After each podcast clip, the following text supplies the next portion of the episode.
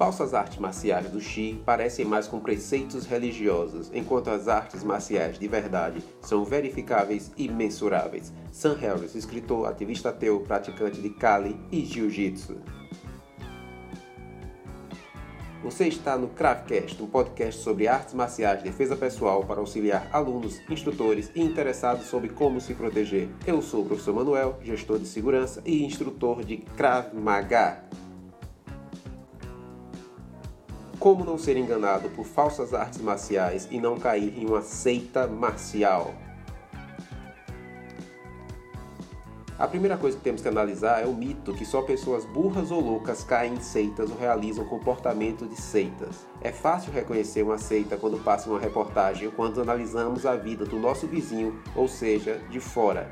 Já quando se está dentro de uma seita, nada parece ser fácil, nem perceber que se está em uma e nem sair dela. As seitas recrutam pessoas em momentos de vulnerabilidade. Não é incomum que mães de filhos muito doentes caiam na mão de curandeiros espirituais, nem que pessoas desempregadas acabem doando o resto de suas economias para igrejas com comportamento de seita.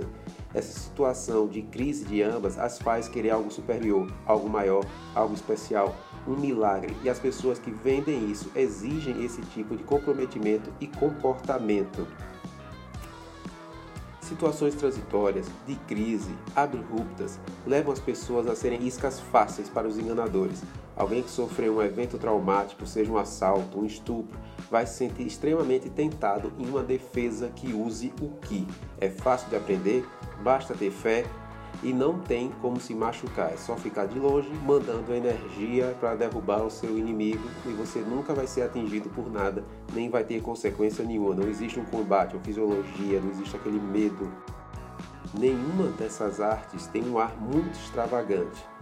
Você não vai chegar numa arte dessa de que vai ter uma imagem de alguém voando, não vai ter uma imagem de alguém atirando raio pelos olhos, não, vai ser tudo muito normal. As pessoas vão usar kimonos, calças com faixas, vão ter dojos normais, com tatame, vai ter a foto provavelmente do fundador algo do gênero. É mesmo quem se traveste de monge vai procurar reproduzir um mosteiro que tenha na China, vai procurar reproduzir toda essa parte. Logo no começo, vão fazer técnicas legítimas, vão fazer soco, chute, vão fazer alguma parte de soltura de mão. Normalmente eles procuram botar umas técnicas bem leves e ficam muito parecido com o Aikido, né? o que contribui para uma certa má fama do Aikido. E toda essa normalidade que eles tentam implantar tanto para fora como para as pessoas que começam a chegar, esse véu vai sendo tirado à medida que a pessoa vai se aprofundando naquela seita. Agora você sabe de onde nasceram essas ideias de mudança de comportamento, de controle mental, controle de comportamento? Não? Bom, desde 1936, com o livro Como Fazer Amigos e Influenciar Pessoas, de Dale Carnegie, há uma demanda cada vez maior por esses temas de como controlar uma mente, como manipular pessoas e dessas artes nasceram, na Segunda Guerra Mundial, uma certa obsessão disso, de como controlar a mente, de como fazer uma boa propaganda. Segunda Guerra Mundial, praticamente surgiu toda essa ideia de controle de mídia. Você pode botar aí controle de mídia no Google. Segunda Guerra Mundial, vão aparecer técnicas de Goebbels, várias outras técnicas que até hoje são usadas na TV, Globo, Record, todas as TVs usam aquelas técnicas aí para manipular o telespectador. Bom, em 1950, 1953, durante a Guerra da Coreia, foi que surgiu aquela famosa lavagem cerebral que a gente vê cinematográfica. Surgiu pelo Partido Comunista Chinês Partido Comunista Chinês foi quem sistematizou aquele tipo de lavagem cerebral, aquele tipo de mudança de comportamento para usar nos soldados inimigos, sejam coreanos ou americanos. Aquele tipo de lavagem cerebral que a pessoa está amarrada, tem os olhos puxados, a pessoa não dorme, a pessoa é torturada, a pessoa é bombardeada com imagens, toda aquela linha que a gente acaba vendo num tour cinematográfico, inclusive tem no Laranja Mecânica, algo muito parecido com aquilo, foi sistematizado pelo Partido Comunista Chinês. Ah, professor, mas o que isso tem a ver conosco? Bom, curte, compartilha, comenta aí se você está gostando do cast até agora. Isso tem a ver conosco porque nós utilizamos todos esses estudos de Segunda Guerra Mundial sobre controle de mente até hoje. Inclusive, muita gente, muitos de nós, eu mesmo já usei essas técnicas em mim mesmo, nós usamos em nós mesmos. E de que técnica nós estamos falando?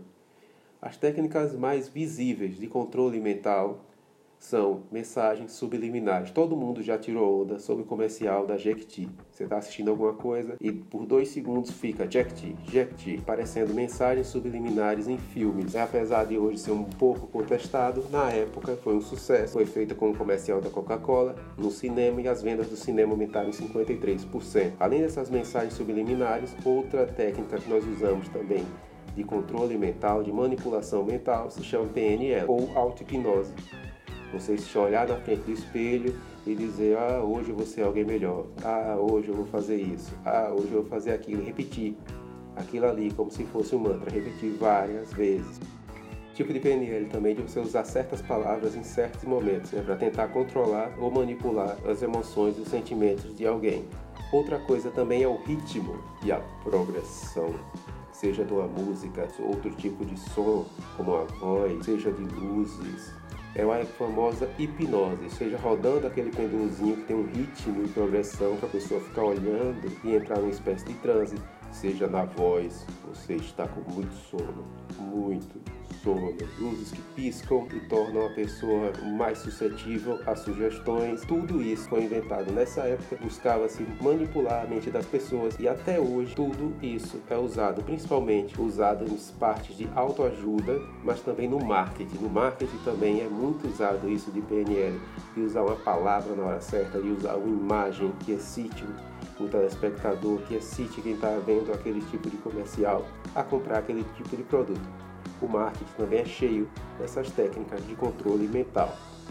Agora que nós já definimos que as técnicas de controle mental existem, estão por aí e são utilizadas e são aceitas, nós podemos acreditar que seitas as utilizem para recrutar pessoas, manipular pessoas e até abusar de pessoas.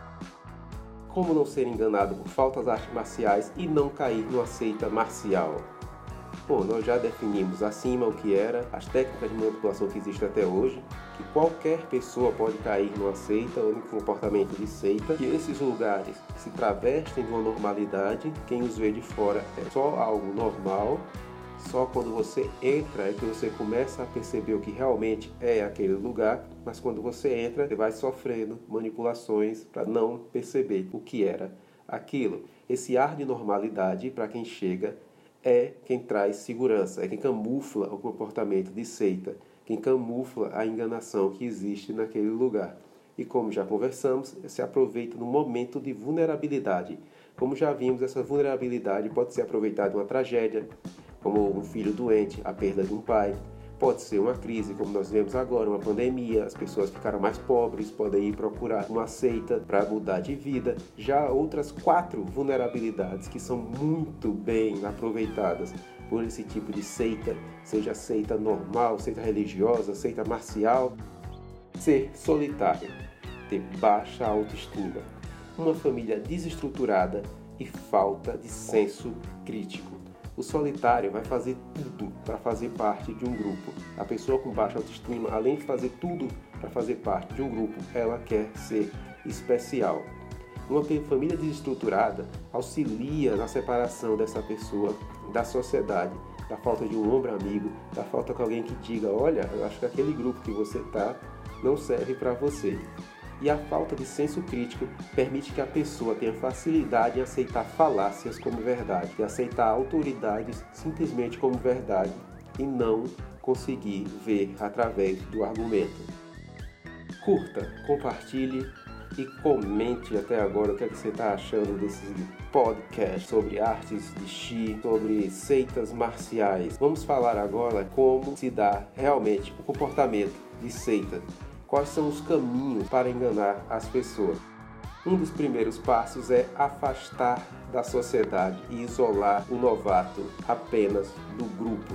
é criar uma famosa bolha. Todo mundo já ouviu falar sobre bolha nas redes sociais. É isso que uma seita tenta fazer. Tenta fazer com que você só tenha contato com as pessoas daquele grupo. E não é só contato com a pessoa daquele grupo, é que você só leia coisas daquele grupo, é que você só veja coisas daquele grupo, é que você só participe de ritos daquele grupo, é que você só saiba da linguagem daquele grupo. Por exemplo, como seja uma religião, seja uma arte marcial, tudo vira aquilo ali. Tudo na vida dessa pessoa que foi afastada da sociedade vira aquilo ali. Então ela só fala de arte marcial, ela vai se fazer reverência, o povo de arte marcial em questão fizer uma reverência, tudo vai ficar no coisa. Os livros que são indicados para a pessoa ler são só os livros do tal mestre ou de alguém dentro do grupo. Os vídeos indicados são só vídeos do mestre e ai de você se você lê outro livro ou se você vê outro vídeo. É, se você assistir, por exemplo, talvez um outro vídeo de Krav Maga, você tenha problema em certas escolas, porque elas só aceitam coisas delas. É só ela é que é a verdade extrema, suprema e magnânima. Outra coisa que é bem usada em comportamento de seita é repetir mantras ou dogmas, né? ficar repetindo várias e várias vezes até que esteja gravado, manipulado, encravado na mente de todas as pessoas aquelas palavras. Seja, olha, só nós somos a verdade. Olha, só isso faz isso. Olha, só o karatê tal faz aquilo ali. Olha, só o muay thai tal faz aquilo ali. As pessoas pensam que só artes marciais do Xi é que tem esse comportamento de, de seita mas se esquece de várias outras coisas. As pessoas dizem que karatê é milenar, que taekwondo é milenar. Tudo isso é uma mentira que é repetida 300 mil vezes. Faz parte de um comportamento de seita para gerar valor àquelas artes marciais. Ai, porque o Muay Thai era não sei da onde e fez não sei o que lá. Não, o Muay Thai é só um esporte. Né? O Taekwondo foi inventado em 1955 no karatê também é algo bem moderno, não tem 100 anos ou tem 200 anos no máximo karatê. Então não tem nada de milenar nisso, ah, porque o karatê o cara enfrentava um samurai com uma espadona. Não, também. Então tem vários dogmas, várias coisas que são inventadas, repetidas, várias várias e várias vezes. A pessoa que cai nesse tipo de dogma fica, ficar repetindo, repetindo, repetindo. Ah, só nós somos o Krav Maga verdadeiro, só nós somos não sei o que lá. A pessoa falta um senso crítico, a pessoa não sabe de onde analisar, não sabe de onde puxar essa informação. Imagine isso na década de 90, onde o cara ia conseguir alguma informação sobre Krav Maga se ele não fala hebraico. Se hoje as informações que se tem do Krav Maga ou de qualquer outra arte dessa, do Kung Fu da vida, eh, já são informações muitas das vezes falsas, imagine na década de 90. Imagine uma pessoa que só tem uma ideia do que é Kung Fu, só tem uma ideia do que é monge pelos filmes, aquele negócio do cara sobe pela parede, derruba os outros usando chi, tem todo um lado espiritual, todo um lado da verdade, todo um lado de olha, aquele cara é um cara especial. Como é que o cara vai ter um senso crítico em cima disso? Quando ele vê e vai para o dojo, começa a participar, passa dessas partes simples e entra naquela parte que é exatamente a parte igual ao filme que ele vê. Ele só tem aquilo ali como referência. Claro que ele vai acreditar naquilo ali. Um terceiro movimento que o comportamento de seita faz é conhecer o seguidor para saber até onde ele pode ir. Tem uma coisa que essas seitas fazem é tentar conhecer ao máximo seu seguidor, tentar manipular ao máximo seu seguidor para saber exatamente até onde pode ir com ele até que tipo de círculo, até que tipo de informação aquele seguidor pode ter para não se tornar um problema para ela amanhã. Outra coisa que tem no comportamento de seita se chama testemunhal ou confessional. Tem muita, muita arte marcial, muita arte marcial que é extremamente testemunhal ou confessional. E não é um negócio tipo aluno e professor, aluno e instrutor. Não, é confessional para os outros alunos. Qualquer coisa que o indivíduo fizer deve ser contado para os outros alunos, seja para ser uma propaganda, seja para ter um controle, seja para causar embaraço ao aluno. Um aluno que vá ao professor e diga que conseguiu sair de um assalto, seja batendo no assaltante, alguma coisa dessa, aquilo é imediatamente passado para todo mundo. Seja o aluno que vá fazer qualquer coisa que também não tem a ver com isso, como se casar ou fazer qualquer coisa do gênero, aquilo também é totalmente passado para o grupo. Não tem nada a ver com a arte marcial em questão e aquilo é totalmente passado de novo ao grupo. Outra coisa que tem no comportamento de seita são castigos e recompensas. Castigos e recompensas não são nunca pelaquilo que você está fazendo de verdade. Não é nunca por aquilo que você contratou. Você pode contratar uma arte marcial duas vezes na semana, não participa de campeonato, não vai às apresentações, então o sensei, ou seja lá que parte for, segura você na sua faixa por um ano a mais do que os outros. Os outros, quando participam daquilo, eles passam de faixa mais fácil do que você. Isso é uma forma de castigo e recompensa, e normalmente esses castigos e recompensas não tem nada a ver com o que foi contratado. A pessoa contratou dois dias de arte marcial, não contratou se apresentar, não contratou participar de campeonato, ela contratou aprender aquela arte marcial durante aquele tempo. E o que foi apresentado a ele é um plano onde em determinado tempo e determinado número de aulas ele atingiria aquela faixa.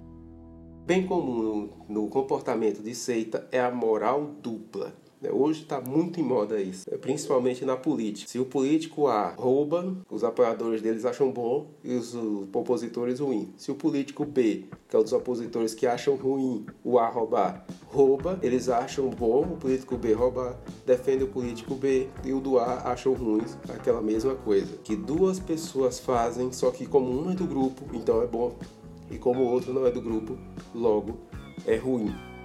Como comportamento de seita é que os desgarrados são terríveis e devem ser mal falados sempre. Ninguém deve entrar em contato com a pessoa que saiu da seita marcial. Não interessa se o cara fez Krav Maga no mesmo lugar por 30 anos e era instrutor daquele lugar. Assim que ele sair, ele vai ser a pior pessoa do universo, ele vai estar ensinando tudo errado. Mesmo que as técnicas dele sejam as mesmas. Entra tanto na moral dupla como entra agora nos desgarrados, que os desgarrados devem ser eliminados. Quem sai da seita tem que ser eliminado. Uma coisa que é fundamental em qualquer seita marcial é o culto pessoal. Culto pessoal. Tem que ter um mestre, tem que ter alguma coisa que vai ser o centro das atenções, vai ser o adorado, vai ser é o todo-poderoso, é o autoritário. E se você acha que isso só acontece em artes do Xi ou artes enganosas, você está plenamente enganado. O que mais existe aí são cultos pessoais disfarçados de artes marciais, disfarçados de associações, disfarçados de grupo. Quem não lembra aqui do professor de Muay Thai que se achou no direito de ir para a rua bater no aluno porque o aluno saiu da academia dele, que o aluno saiu do dojo dele, logo ele é um traidor e merece tomar umas porradas. Né? Quem não lembra desse caso? aqui é uma criatura que ele não dá aula de coisa, ele tem um culto, ele é o autoritário, ele é o adorado né? e ninguém pode sair do culto dele. Todo mundo pertence a ele, todo mundo que está naquele lugar pertence a ele e deve adorá-lo. Todo tipo de comportamento de seita, essa pessoa que deve ser adorada é o mestre e que tem a palavra final em tudo. A ele é que tem a palavra final em tudo. Ele é quem diz o que é a verdade. Não é à toa que o cara, além de dar uma surra no aluno, ele ainda grava um vídeo dizendo que ele ainda está certo. Ele está certo em dar uma porrada nos alunos que saíram da academia dele. A última parte desse comportamento de grupo é o controle de demandada. Essa é uma das questões fundamentais para evitar que as pessoas de fora saibam do que acontece na seita. Lembra, isso aqui está bem coladinho com conhecer até onde o seguidor pode ir. Você não vai levar no meio de uma seita marcial um seguidor que não esteja disposto a ir até o fim, elevando a pessoa enquanto você sabe que ela não vai sair dali. Ou quando ela sair dali, ela não vai ter a menor condição de criar qualquer problema para você. Ela vai ser tida como louca, ela vai ser tida como qualquer coisa menos uma pessoa confiável da qual se pode tirar informações. Esses são os comportamentos de seita. Todas elas, todas elas são em cima daquelas vulnerabilidades que nós já citamos lá em cima. Baixa autoestima, solitário, família desestruturada, alguma coisa abrupta, uma crise, algo transitório que acontece na vida da pessoa, falta de senso crítico, tudo isso aqui é em cima dessas vulnerabilidades da pessoa que pode acontecer com qualquer um. Oi pessoal, sou o professor Manuel, você está no Cravecast e comportamentos de seitas. Bem, eu já conheci uma pessoa que participou do jiu-jitsu. Ele fazia o jiu-jitsu certinho. Todas as vezes que eu ia treinar Krav Maga, essa pessoa ia comigo, na maioria das vezes me dar carona, ia fazer o jiu-jitsu. Mas como ela não participava de campeonatos, o deixaram mais de um ano na mesma faixa, só porque ele não participava de campeonato, coisa que não é obrigatório para você passar de faixa. A pessoa não participava de campeonato, então deixaram ele a mais, usaram aquele negócio de castigo e recompensa com algo que não tem nada a ver com a arte. Né? Outra também é de uma escola de Krav Maga, que tudo tem que ser do jeito deles. O aluno que vai pegar um vídeo de alguém de fora e demonstra aquilo ali, olha, ele vai ser tido como errado.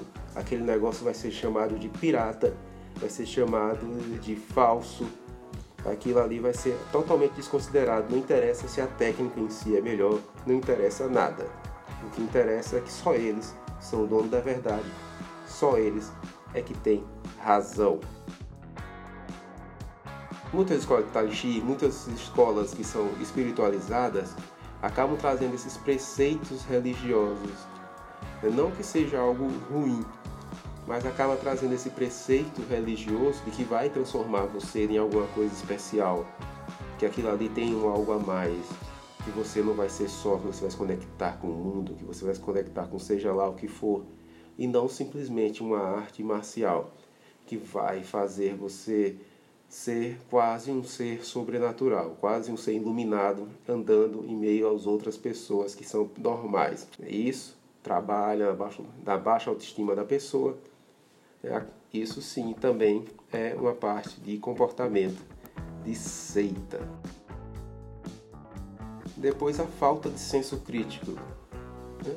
o silêncio das outras pessoas, né? ninguém comentar, ninguém falar sobre aquele negócio ninguém dizer, olha, isso é realmente falso.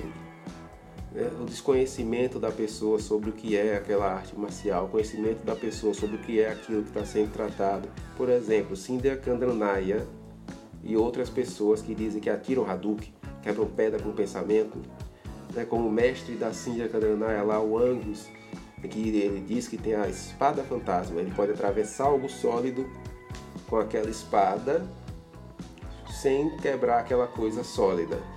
A espada que vai atravessar aquela parede, a espada que vai atravessar aquele copo, a espada que vai atravessar o cesto, é algo que realmente não existe. Algo que não existe, são coisas que não existem. Ninguém vai assistir o X-Men dos anos 2000, ver Kit Pride atravessando parede, fugindo do fanático e acreditar, não, a Ellen Page realmente atravessou paredes, porque ela estudou essa técnica do Angus, Ninguém vai achar isso. Mas esse ar sobrenatural, esse ar de espiritualidade demais, esse ar de que, nossa, se você fizer essa arte que é ancientíssima, essa arte tem um segredo que vai conseguir você fazer a espada passar por esse negócio sem quebrar. Isso é um comportamento de seita. Quase sempre, quando ela é questionada, a Cíndia não vai. Quase sempre, quando ela é questionada, ela usa Deus e usa preceitos religiosos também é um sintoma de seita. A pessoa com falta de senso crítico também corre em falácias, em falácias do tipo, olha, a Cintia apareceu no programa de TV. O programa de TV, se apareceu no programa de TV, a TV não se arriscaria, então deve ser verdade. Como se participar do programa do Encontro ou do programa do Faustão ou de qualquer programa besta de entretenimento, a Globo fosse vasculhar a vida da pessoa para saber se a pessoa faz ou não aquilo e não simplesmente atrair a pessoa porque a pessoa tem público. Né, as TVs não olham, as TVs não checam pessoas que vão participar de programas de entretenimento, elas estão lá para entreter. Se elas vão se dar bem ou mal, não interessa. O que interessa é que vai dar audiência. Se a Cintia realmente consegue soltar um Hadouken ou não, tanto faz. Eles querem audiência, eles querem que 1 milhão e 300 mil seguidores da Cintia assistam o canal. Então a pessoa vê aquilo, acha que a TV é uma autoridade e acha que a Cintia realmente consegue fazer aquilo ali, porque a TV não ia fazer nada de errado, a TV não ia mostrar nenhuma verdade nem trazer pessoas mentirosas. Né? Se fosse assim, a TV não entrevistaria nenhum político, estaria totalmente proibida de entrevistar um publicitário e não passaria comerciais, né? acabaria a TV. Bom pessoal, esse é o Cravecast, eu sou o professor Manuel. Nós definimos as vulnerabilidades que os cultos e as seitas usam, nós definimos os passos para o comportamento de seita, o que é um comportamento de seita, nós definimos que essa manipulação mental acontece em vários segmentos, publicidade, marketing, é, autoajuda principalmente. Né? Nem tudo é ruim. Você pode aproveitar algum desses conhecimentos realmente para fazer de você mesmo algo melhor. Você pode aproveitar esse conhecimento para melhorar a sua vida. Né? Hipnose também está nesse meio. Bom, pessoal, esse foi o Cravista Podcast. Comenta suas experiências, comenta aqui embaixo como é que você acha que é uma seita. Comenta aqui embaixo se você já viu alguma seita marcial em algum lugar. E até mais.